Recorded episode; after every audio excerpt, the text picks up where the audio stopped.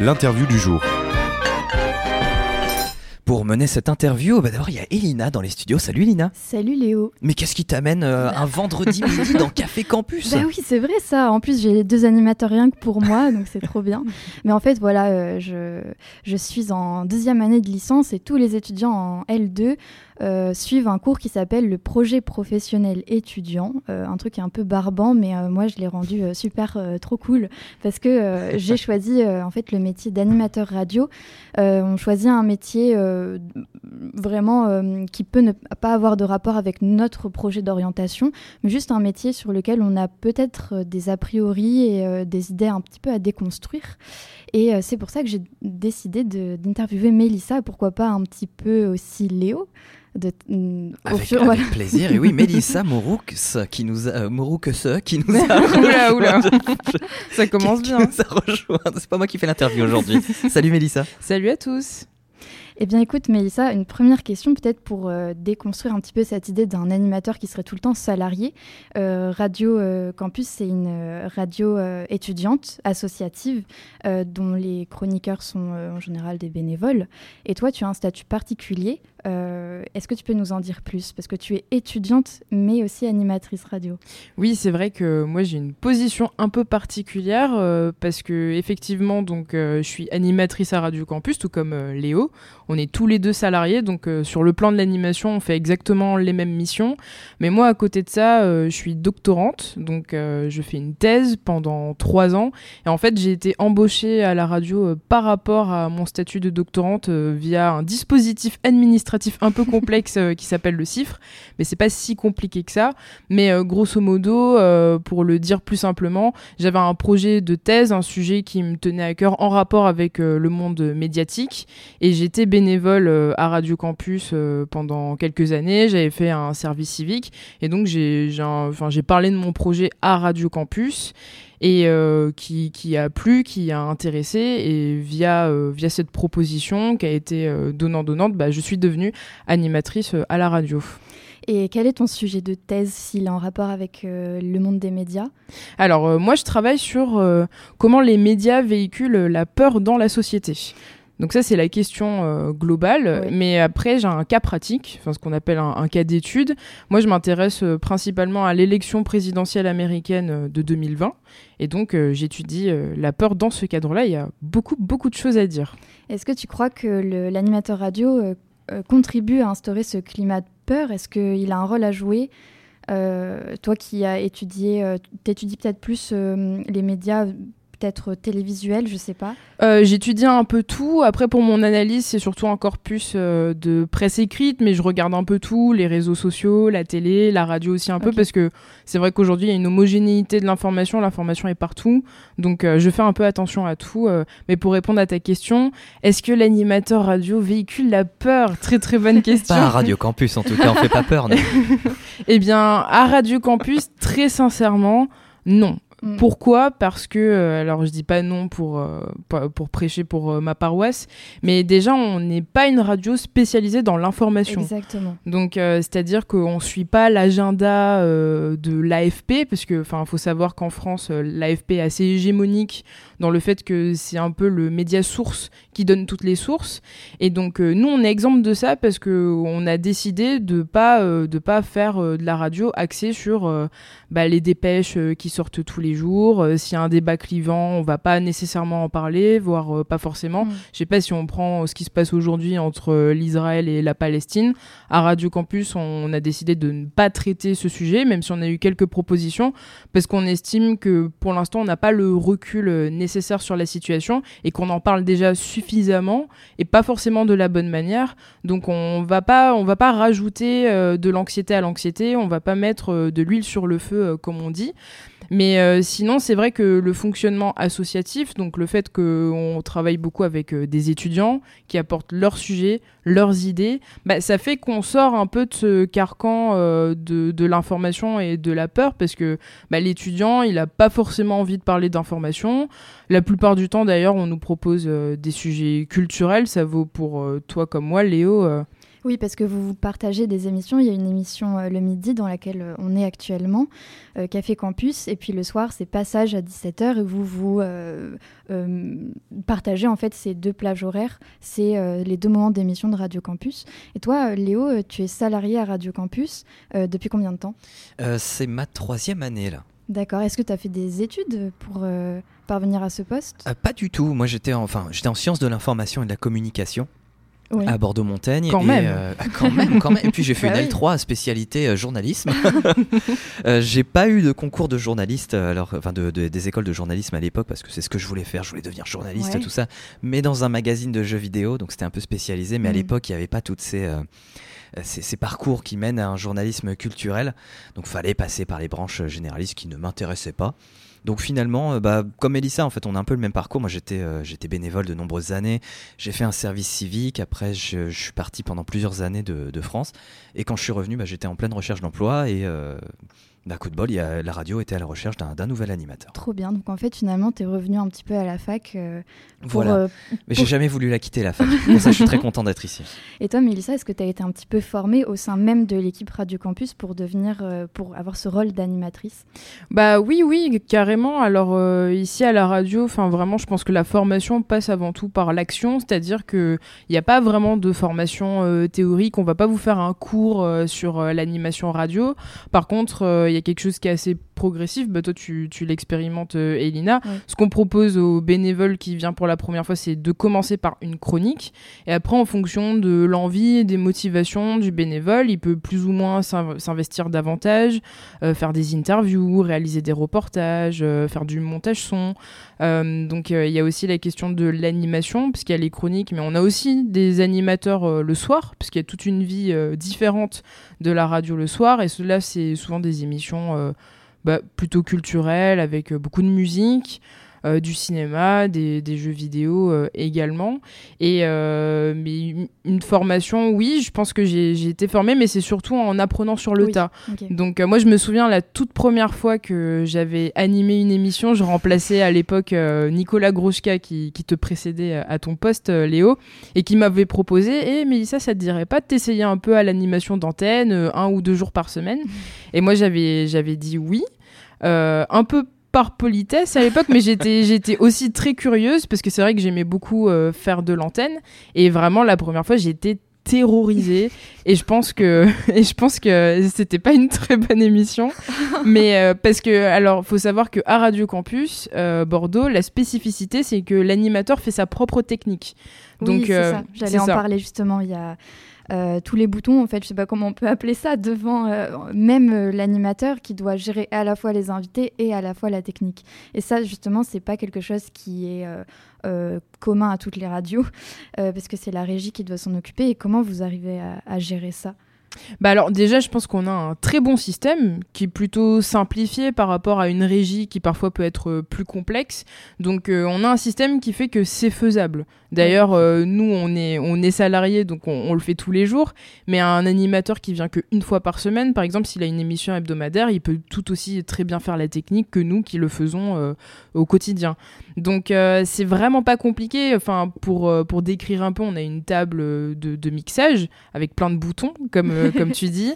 Et euh, vraiment, c'est vraiment c'est la pratique, c'est le coup de main. En fait, au début, bah, quand j'ai fait la première fois, j'étais j'étais terrifiée parce que justement, je savais que j'avais pas encore cette gymnastique mentale d'interagir avec les autres, donc de faire l'animation, de parler et aussi de faire attention à la technique avec les boutons. Alors qu'en fait, euh, c'est pas compliqué, mais le stress complique tout ça. Donc euh, faut, faut en faire plusieurs fois et puis au bout d'un moment on a un petit déclic et on se dit non mais en fait ça va, euh, je maîtrise plutôt bien et maintenant enfin on pousse les boutons, on n'y pense même plus. Je sais pas pour toi comme Léo. Si c'était une partie de nous les boutons. Parce que aussi il y a l'ordinateur, il y a, y a, le micro, il y a la console devant nous puis il y a l'ordinateur à gérer, les mm. platines aussi. Et oui, il faut lancer les sons, etc. c'est une petite gymnastique parfois pour, euh, pour retrouver ce qu'on veut lancer juste après, en, tout en meublant. Oui.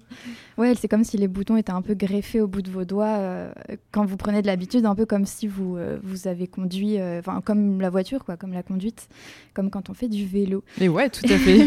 Et cette, cette première fois, lors de ta première émission, première animation, ce qui t'a stressé, c'est donc ben, le, gérer à la fois la technique et l'animation, mais il y a eu autre chose qui, t'a, hum, qui rend la chose compliquée au, au début? Qu'est-ce qui est compliqué? Bah, à Radio Campus, on privilégie le direct. Ouais. Donc euh, ma première émission euh, était en direct et j'étais vraiment toute seule derrière euh, la console. Mm. Nicolas Groschka, euh, il était dans son bureau, euh, tranquille, Ah oui, il s'est dit euh, ça va, tu veux que je te remontre un peu Euh, J'ai fait Oh, ça devrait aller. bon, Nicolette est quand même un peu plus attentif. Je me souviens, il y a une fois, il était repassé pour dire fais attention à ça, euh, faut, faut faire gaffe. Donc, le direct, c'est vrai que le fait de se dire que euh, on est écouté et qu'en fait, si je fais une erreur, ben, ça s'entend tout de suite. euh, L'auditeur qui écoute euh, peut entendre cette potentielle erreur. C'est vrai que ça aussi, ça rajoute euh, du stress au stress. Après, moi, sincèrement, euh, je pense pas trop à ça. Je sais qu'il y a des gens qui ont une sorte de phobie du direct ou qui se disent oh là là, c'est en direct Mm. et qui paniquent. Vraiment, le fait qu'on soit à la radio, que c'est assez intimiste, je trouve le cadre est plutôt chaleureux, il n'y a Mm. pas de caméra. Je pense très rarement à l'auditeur qui nous écoute. Je sais qu'on est écouté, mais après, on n'est pas non plus écouté euh, par des millions d'auditeurs, on va pas se le cacher comme à, à France Inter. mais peut-être que si, peut-être que certains jours si. Mais on est quand même écouté, c'est vrai que mais c'est vrai que je me dis que j'essaie de faire l'émission le mieux possible pour moi d'abord et pour ceux qui sont Mm. présents en studio et c'est l'essentiel et si on a cette base là, il n'y a pas de raison que l'émission se passe mal. Et c'est le principe même d'une radio associative qui est euh, pas du tout liberticide. Au contraire, on peut faire un peu tout ce qu'on veut. On peut tester des émissions le soir et euh, pour commencer aussi euh, dans le monde du média. Et ça permet, ce que tu dis, de dédramatiser un petit peu euh, le, le- la peur du blanc, ce qui ce à quoi on pense quand on fait l'animation, quand moi-même je suis chroniqueuse, euh, j'ai peur à chaque fois de déglutir, etc. Mais ce cadre-là associatif, euh, ça permet de dédramatiser un petit peu. Et euh, d'ailleurs, est-ce que tu penses que, parce que tu parlais de caméra tout à l'heure, est-ce que tu penses que animation, l'animation télévisuelle, ça t'aurait plu? Et si oui, non, pourquoi? Ah c'est c'est une très bonne question. Alors euh, c'est vrai que moi j'ai toujours été euh, assez fascinée par euh, la télé, plus que la radio. Je pense la radio, je suis venue ici un peu par hasard, c'est-à-dire que j'étais pas forcément hyper fan de radio. Après j'en écoutais quand même. J'écoutais bah, France Inter, France Culture principalement, un peu de podcasts, mais je regardais plus la télé que je n'écoutais la radio, surtout pour les informations. Et euh, je trouve que ce qui est très fort avec euh, la télé, c'est aussi ce qui, ce qui peut être assez dramatique, c'est que l'image est très impactante. Mm. Et je pense que c'est à double tranchant. En fait, je pense que ça me plairait de faire euh, la, de la télé, mais peut-être pas dans un format court ou dans un format euh, JT. Parce que je trouve que c'est assez. On peut très vite tomber dans la manipulation. Faut faire euh, des choix parce que les formats sont courts. Donc on va tronquer des idées, on va tronquer des messages. Mais euh, par contre, euh, la télévision sur le temps long, donc par exemple euh, des documentaires, ou faire de l'animation avec des entretiens longs sur des sujets politiques par exemple. Ça, je trouve ça très très intéressant. Après, est-ce que c'est si éloigné que ça que la radio Je pense quand même que la caméra, ça peut perturber pas mal si Oui. on vient de, de la radio. C'est aussi de nouveaux codes à savoir. Euh, mais je trouve que hum, une belle émission de télé peut vraiment être euh, très impactante et peut-être peut-être euh, plus influencer le, le spectateur, c'est-à-dire que je trouve que le son à, à la radio permet de laisser une place à l'imaginaire Oui. et de laisser plus de place à la réflexion. Et je pense que c'est pour ça que souvent, euh, bah, par exemple en, en période électorale, euh, vous allez avoir des débats houleux en famille ou avec vos potes en disant que oui, mais moi j'ai vu ça à la télé, gna gna gna gna gna. Et on a l'impression que parce qu'on l'a vu à la télé, c'est vrai. Oui. Alors que je trouve que quand on dit j'ai écouté ça à la radio, ça laisse un peu plus, c'est subtil, hein, mais ça laisse un peu plus euh, de place à la discussion Et à l'imaginaire. et à l'imaginaire. Et c'est vrai que, mais l'image, c'est, c'est hyper important. En plus, aujourd'hui, on est dans une société de l'image euh, avec les réseaux sociaux, Instagram, YouTube. euh, ouais. etc. Mais je pense que la télé, on, on peut en faire quelque chose de, de très bien. D'ailleurs, il y, a- il y a des émissions qui existent qui sont bien. Euh, Il y a des documentaires qui sont super. On peut citer Arte, euh, même Mm. si euh, il y a aussi des trucs moins bien sur Arte, mais, mais je suis pas du tout anti-télé. Euh, et ça m'intéresserait, ouais, pourquoi pas. J'ai discuté avec un animateur radio à RZN Radio euh, sur le quai de Bacalan à, à, Bordeaux. Et il me disait que lui, euh, son... il avait toujours fait de la radio et que c'était un petit peu pour lui la télévision des timides.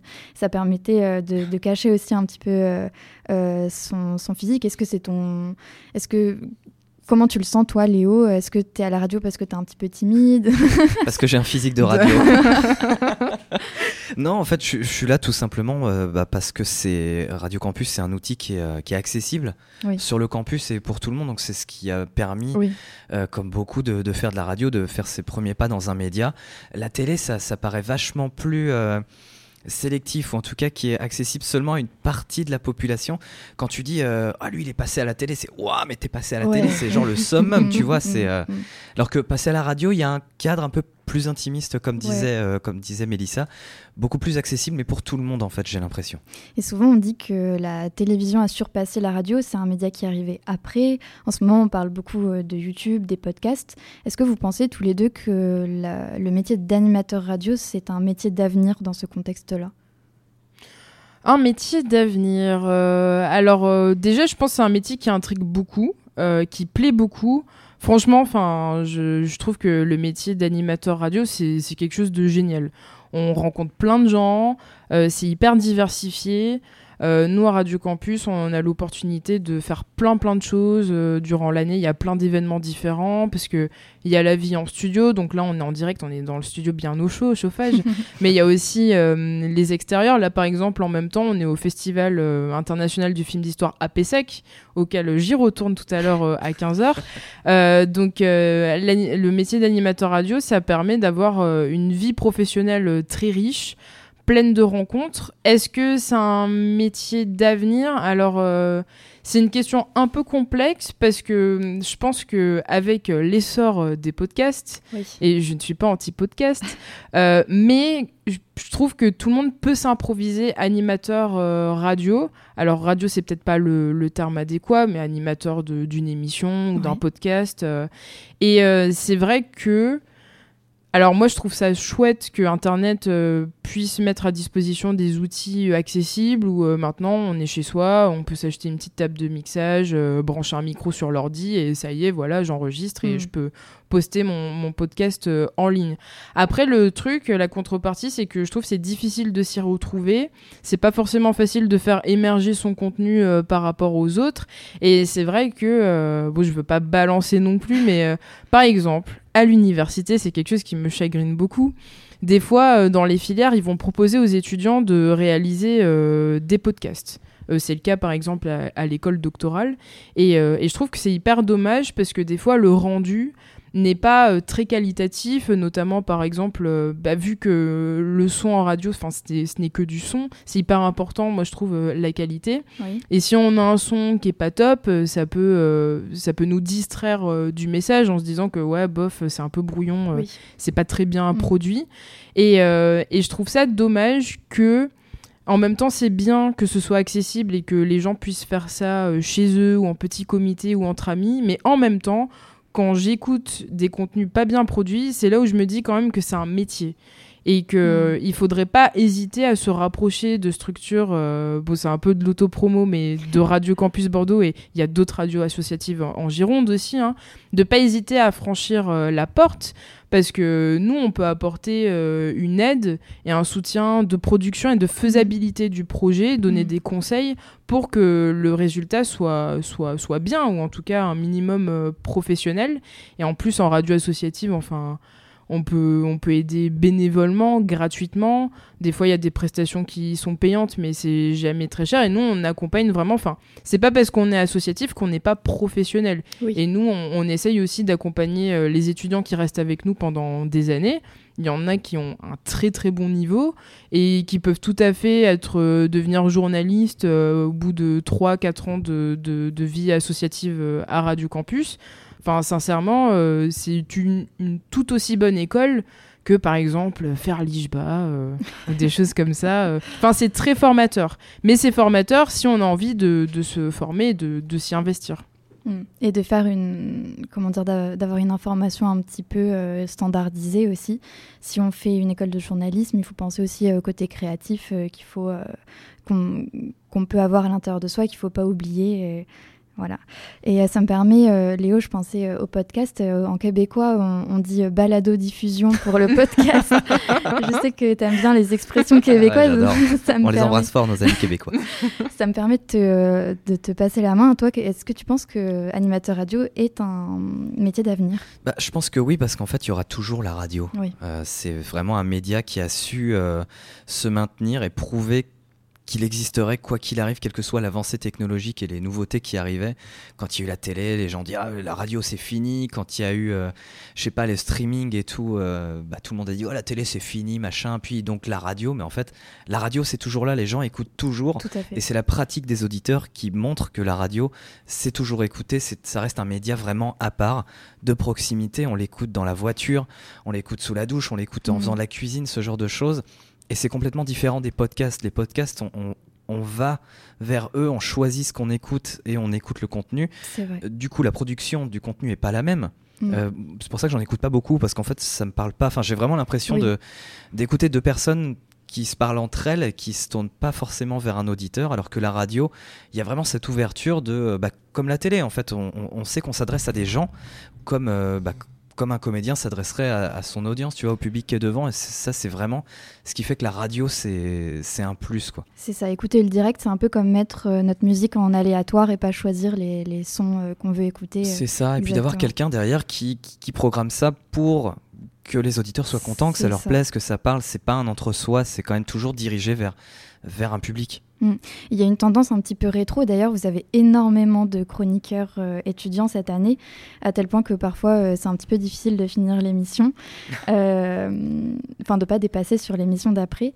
il y a une tendance un peu rétro, je disais, de revenir à ce côté un peu qualitatif. je vois ça aussi avec l'argentique. prendre des photos qualitatives, peut-être moins, mais plus jolies.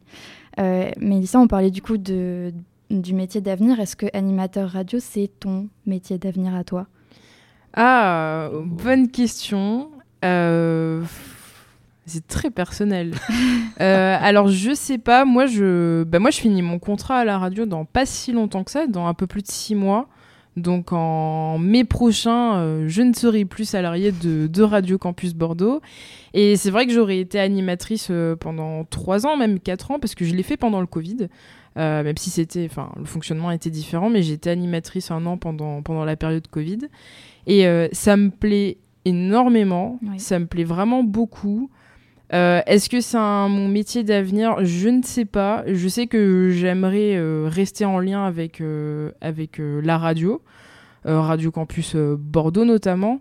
mais euh, pour l'instant, en tout cas, c'est pas, euh, j'ai pas une ambition personnelle, en tout cas, de me dire que je veux rester et devenir euh, animatrice a posteriori ou même dans une autre, dans une autre radio euh, en France. Là, pour l'instant, moi, ce qui me parle le plus, c'est. Euh, par contre, j'ai très envie de transmettre ce que j'ai appris. Donc, euh, parce que j'ai commencé à donner cours à l'université et à l'IUT il n'y a, pas très, il y a pas si longtemps que ça. Alors, pareil, la première année, j'étais terrorisée de donner cours. Mais maintenant, ça va, je ne suis plus aussi stressée. Donc, je commence à prendre plaisir à transmettre mes maigres connaissances. Mmh. Et c'est vrai que là, par contre, je trouve qu'il y a j'ai plus un intérêt à transmettre, même si je reste jeune. Mais bon, je, pense que j'ai quand même pas mal appris de choses. Et, euh, et la transmission, c'est quelque chose qui, qui, me parle plus. Après, je suis quelqu'un aussi qui je peux vite me lasser. Je, enfin, je me vois pas faire la même chose euh, pendant 15 ou 20 ans. Donc, je pense peut-être que j'aurais aussi besoin de faire un break euh, pour euh, peut-être envisager cette activité autrement. Pourquoi pas faire de la radio autrement aussi Pourquoi pas être plus dans le côté production Et aussi, après, moi, ce qui, pourquoi je l'envisage pas tout de suite dans l'immédiat comme un métier d'avenir euh, c'est aussi parce que je fais beaucoup de choses. Vraiment, j'ai des journées euh, assez longues. Euh, c'est pas toujours évident de, de m'y retrouver. Et c'est vrai que pour l'après, j'aimerais avoir plus de temps pour faire les choses. Et je pense que j'aimerais développer plus des sujets sur le long terme. Donc faire de la radio, oui, pourquoi pas. Mais différemment et pas tout le temps dans ce rush de, de l'impératif du quotidien, de l'antenne, qui est très grisant aussi, hein, moi qui me plaît beaucoup. Mais euh, je pense que je, je, vais avoir envie de faire un petit break. En tout cas, la transmission, ça a du sens pour toi et c'est quelque chose que tu pourras mettre en pratique, euh, que ce soit à la radio ou même dans un milieu euh, d'enseignement. Voilà. et pour une question un petit peu bateau, mais qui sera assez représentative pour moi et peut-être pour les auditeurs, c'est quoi une journée type d'un animateur radio à Radio Campus? Euh, quelles sont les différentes missions euh, que tu es amené à faire euh, dans la journée et avec qui tu travailles aussi? Alors les auditeurs vont être terriblement jaloux. à Radio Campus Bordeaux, on débute la journée vers 11h. Donc mais pourquoi? Parce qu'on finit tard aussi hein. on mm, a des horaires un peu décalés parce que la première émission en direct ne commence pas avant midi. Donc il y a du contenu 24 heures sur 24 à la radio, mais le premier magazine de la journée démarre à midi. Ce qui fait qu'on arrive, euh, allez, je dis 11h, mais des fois ça peut être avant, ça peut être 10h, 10h30, en fonction des impératifs. Et donc on vient avant déjà pour euh, préparer l'émission. Donc on prépare l'émission qu'on va faire euh, donc soit à midi, soit à 17h, puisqu'il y a, y a Passage aussi, le magazine culturel quotidien. Et euh, donc euh, en fonction du contenu de l'émission, on va préparer un conducteur avec, se faire une petite liste avec ben, j'ai qui comme chroniqueur aujourd'hui, qu'est-ce qu'il faut que j'annonce à l'antenne, qui est mon invité. Dans ce cas-là, si on a un invité, on prépare l'interview. Et c'est vous qui choisissez les invités? Euh, oui et non, ça dépend. Euh, soit les invités viennent à nous, euh, soit on fait de la veille sur, sur Internet et les réseaux, enfin les sites qu'on a pour ça et on regarde un peu les événements du moment qu'est-ce qui nous intéresse qu'est-ce qui colle avec avec Radio Campus mais là par exemple ça fait quelques années que ça marche plutôt bien et du coup, euh, par le bouche à oreille, on a pas mal d'invités qui nous contactent directement. Donc ça permet aussi de moins chercher de nous mm. dégager du temps pour faire euh, autre chose. Euh, des fois, ça peut être aussi, bah tiens, j'ai envie de parler de tel sujet ou de couvrir tel sujet, donc je vais contacter un tel ou un tel pour parler de, de ce sujet-là. donc voilà, donc il y a l'émission, donc il faut venir pour préparer l'émission en amont. Ensuite, il y a aussi dans la journée type, qu'est-ce qu'on fait? On fait pas mal de montage parce qu'il mm. y a les podcasts. Alors je sais que les gens adorent les podcasts, moi c'est quelque chose qui, qui m'embête, pour le dire gentiment. Ça m'embête, oh là là. Ça t'embête de les monter, de les... Euh, tout, tout m'embête. bah alors, euh, parce qu'en fait, euh, c'est pas c'est pas quelque chose d'automatisé. Peut-être qu'il faut démystifier eh euh, le podcast. Mais alors moi, ça, ça, ça m'énerve particulièrement parce que on a déjà préparé son émission, on a fait l'émission en direct. Et puis pour ceux qui étaient pas là, il faut la mettre en, en ligne. Mais ce qui est chouette, enfin vraiment, je trouve ça super bien qu'il y ait cette possibilité de replay, de réécouter. Mais c'est vrai que moi, comme j'ai déjà fait l'émission, j'ai l'impression de la refaire mmh. différemment. Et c'est assez chronophage. Ça ça, prend du temps. Euh, mais il faut le faire. Après, quand il y a tous les podcasts en ligne, on est quand même très content. Et puis souvent, ça nous permet d'avoir des retours supplémentaires. Mm. Ça permet à des personnes qui n'ont pas pu écouter le, direct de réécouter. Donc on fait pas mal de montage son. faut les mettre en ligne, faut les mettre au bon format, euh, etc. Euh, qu'est-ce qu'on fait d'autre aussi Il y a les ateliers aussi. Oui, tout à fait. Il y a les ateliers. Alors, toi, tu as repris, Léo, peut-être t'en parleras tout à l'heure, mais tu fais un atelier en lien avec la mairie de, de Bordeaux. C'est ça, au conseil municipal des enfants. Un atelier tout pitchoun. Euh, avec, euh, bah, avec Nicolas Loubert, euh, le responsable d'antenne, on, mène des ateliers dans, dans des collèges. Donc c'est une initiation à la radio sur cinq séances où avec les collégiens, on va essayer de construire avec eux une émission de radio. Donc ça, c'est le résultat final. Et pendant les premières séances, on parle de la radio, de la radio en général, on fait un peu un cours. Et puis après, très rapidement, c'est beaucoup plus concret. On commence à choisir les sujets, comment on va s'organiser pour les chroniques. Ils font aussi des interviews souvent, des micro-trottoirs, des petits reportages, donc c'est assez complet, ça leur donne un, un plan assez élargi sur, euh, sur, euh, sur comment faire de, de la radio. C'est une, une, belle entrée en, matière. Et c'est vous qui faites l'animation lors de cette émission qui est produite à la fin ou c'est un collégien qui endosse le rôle de Ah, c'est les collégiens qui font tout. Ah oui, Ouais, vraiment, c'est, euh, on essaye d'autonomiser le collégien au maximum. Donc chacun a son petit rôle. Donc souvent on fait un fille, une fille et un garçon euh, donc animateur, animatrice, et puis après, tout autour de la table, il y a les chroniqueurs, les chroniqueuses, euh, ceux qui ont fait un reportage, qui vont parler, faire un peu des retours d'expérience. Donc c'est les collégiens qui parlent à l'antenne, nous on, nous on parle pas, on n'intervient pas, par contre on est là pour encadrer, pour faire la technique, pour faire la production, après euh, le montage, qui est pas toujours évident. Mais Nicolas fait ça très très bien. Donc ça aussi, ça nous occupe une bonne partie de l'année. Alors c'est pas tout le temps, donc ça fait pas forcément partie de la journée type, mais il y a des journées où effectivement on va avoir atelier le matin, émission à midi, montage son l'après-midi. Mm. donc ouais, et puis on fait aussi l'accueil puisque tout au long de l'année, il y a des gens qui viennent monter à la radio pour, euh, pour se renseigner. Donc il y a aussi toute cette partie-là. Et puis des fois, on répond à des sollicitations de l'université ou pour des événements extérieurs. Pour faire, euh, par exemple, au début de l'année, on fait des journées de rentrée. Donc là, on va faire des plateaux extérieurs euh, sur tous les campus des universités à Bordeaux. Donc ça aussi, ça, ça prend pas mal de temps. On est bien occupé, n'est-ce pas Léo? On, ne s'ennuie jamais. Ouais, non, non. Y a, En fait, c'est difficile de dire une journée type parce que on a plein de missions, comme vous pouvez le voir, mais c'est jamais dans le même ordre chaque jour. Il y a toujours plein de choses de nouveautés en fait qui, qui, surgissent tous les jours. Oui, et je comprends du coup ton envie euh, de, de, prendre du temps, de le, prendre, le temps de faire vraiment quelque chose euh, comme tu disais tout à l'heure, pour ça que la radio, c'est peut-être pas forcément un métier euh, d'avenir pour toi, enfin en tout cas l'animation, parce que c'est vrai que vos journées sont très très chargées. Et euh, une question euh, encore, est-ce que vous pensez que l'animateur radio doit être plus dans l'empathie, puisque c'est lui qui, parle aux gens, qui, qui anime un peu leur journée, ou est-ce que l'animateur radio, vu qu'il parle tout seul et qu'il s'écoute un petit peu parler, est-ce qu'il n'est pas un petit peu aussi égoïste? Et quelle est cette pro égocentrique Est-ce que c'est pas, est-ce qu'il y a une proportion un petit peu à avoir, Léo? C'est une bonne question. Pourquoi tu me pointes du doigt, Mélissa? Non, pour que tu répondes en ah, premier. c'est une très bonne question, ça, Elina. Alors l'empathie, je sais pas, parce que du moment où tu es empathique, tu es plus neutre. Moi, je vois plus le rôle de, l'animateur radio un peu comme d'un maître de cérémonie qui fait le lien entre le contenu qui est produit euh, à la radio avec les invités, les chroniques, tout ça, et les auditeurs.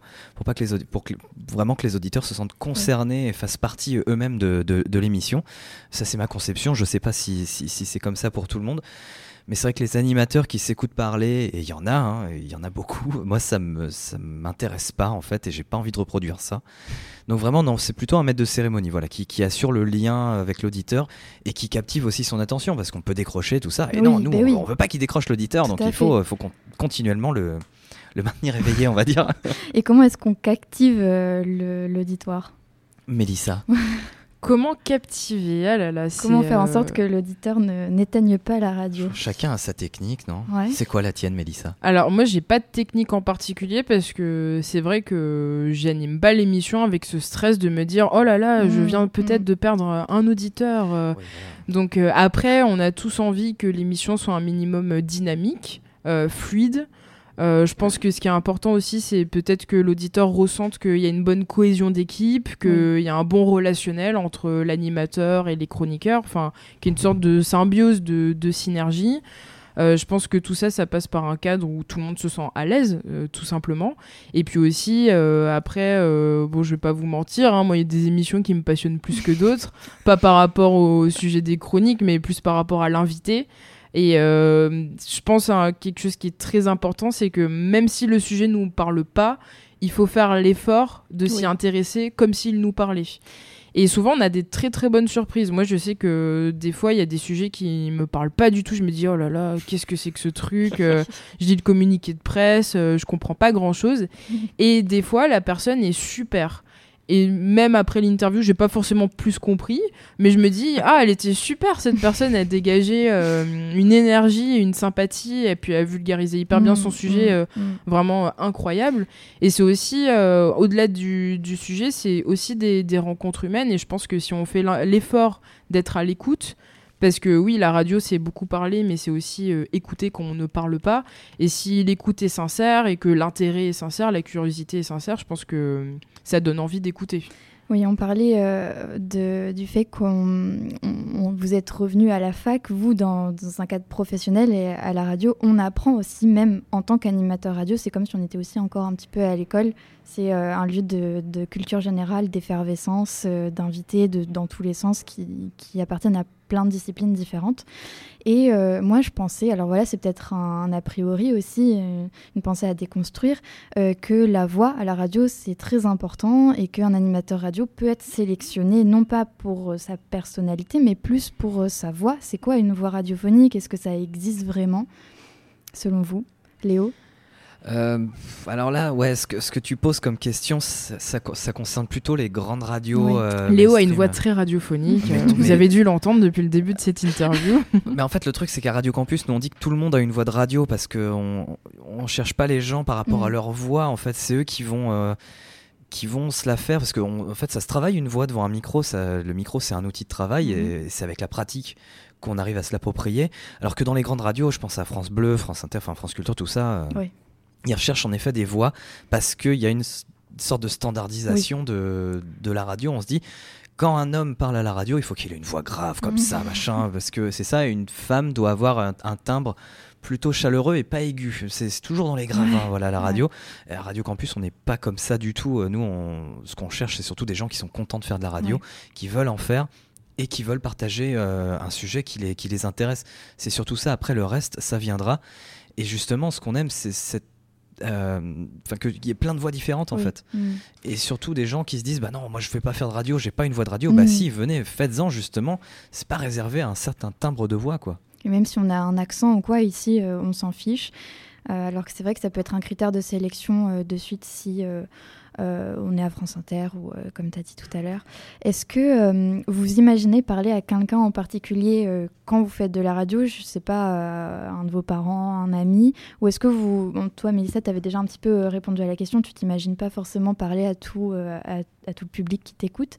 Toi Léo, euh, est-ce que tu t'imagines parler à quelqu'un en particulier? Ouais moi j'ai besoin de ça pour Ouais. euh, pour euh, donc moi je bah, je m'adresse euh, à ma maman qui m'écoute tous les jours et que j'embrasse très fort Euh, puis aussi à ma Moi fiancée, aussi, j'embrasse ma maman. tu veux embrasser ta maman Elina? Oui, bisous Ah maman. bah voilà, comme ça toutes les mamans euh, ont un bisou. Euh, non, puis parfois euh, à des amis ou quand c'est un sujet qui parle à quelqu'un, Ouais. je m'imagine euh, les auditeurs qui, qui, qui écoutent et qui, ça, le- ça leur plaît. Et ça accentue pas le stress de penser à tous ces auditeurs-là? Non, au- euh, en fait, au début, ce qui peut faire peur quand tu te lances à la radio, c'est que tu dis, mon Dieu, il y a des gens qui m'écoutent et je les vois pas, je sais pas à quoi ils ressemblent, ils sont invisibles, mais ils sont là. Et ça, ça, ça fait très peur. Et en fait, au bout d'un moment, on se dit, bah non, mais on est content de faire de la radio, on Ouais. s'amuse, on passe des bons moments, et on a envie que les auditeurs fassent partie de ça. Donc en Mm. fait, euh, c'est comme s'ils étaient avec nous dans le studio, quoi. Donc euh, non, enfin voilà. Mais ça, je pense que ça vient avec un peu de pratique et un, et- et un peu de recul aussi. Bon, une dernière question qui va donc clôturer cette mise en abîme. Vous qui posez souvent des questions et qui répondez pas souvent du tout, euh, vous préférez être de quel côté, Mélissa? Euh, bonne question. Alors, euh, bah, c'est vrai que bah, c'est ce que je disais en off avant qu'on Ouais. débute l'interview. euh, je parle rarement de ce que je fais. Euh, je passe plus de temps à poser des questions. Euh, vu que ça fait un petit moment que je le fais, je pense que c'est quand même plus confortable de poser les questions que, que d'y répondre. Mais après, je te dirais que ça dépend du sujet. En fait, Euh, par exemple, euh, si, on, si on parle des médias et de la presse et que je fais une interview à propos de ça, bah là j'ai un peu mon côté euh, doctorante euh, qui ressort. Et je me dis mais qu'est-ce qu'elle raconte? J'ai envie de répondre à la question à sa place. Mais après si c'est sur des sujets que je maîtrise moins ou j'y connais pas grand chose là clairement je préfère euh, poser, Poser les poser les questions. Donc euh, c'est assez euh, situationnel au final. Mais je disais ça à, Ni- à Nicolas une fois que quand même c'était un métier un peu bizarre. On passe notre temps à poser des questions. Et c'est vrai que c'est un peu étrange enfin Eh ben, c'est On- super bien, c'est c'est ce qu'on demande de, de te faire taire euh, chez les enfants et pourtant euh, euh, ben, c'est l'essentiel. Puis les gens adorent parler d'eux, donc en plus. Oui, en plus, du coup, on flatte leur ego euh, et tout va bien. euh. Et toi Léo, tu préfères de quel côté Poser des questions ou y répondre? Euh, D'habitude, je préfère poser les questions, rester là parce que bah ouais, pareil, on n'a pas l'habitude, donc Ouais. c'est- on est un peu pris au dépourvu. Mais quand une interview est menée euh, de, de, de cette manière, Elina, c'est un plaisir de répondre euh, à ces questions. Non, non, mais c'est- bah, nous, c'est un- voilà, on a l'habitude, donc Ouais, on est oui. plus à l'aise à poser les questions que d'y répondre. On va trop bien. Merci beaucoup à vous deux Mais merci à toi. Oui, merci à et à toi. très vite.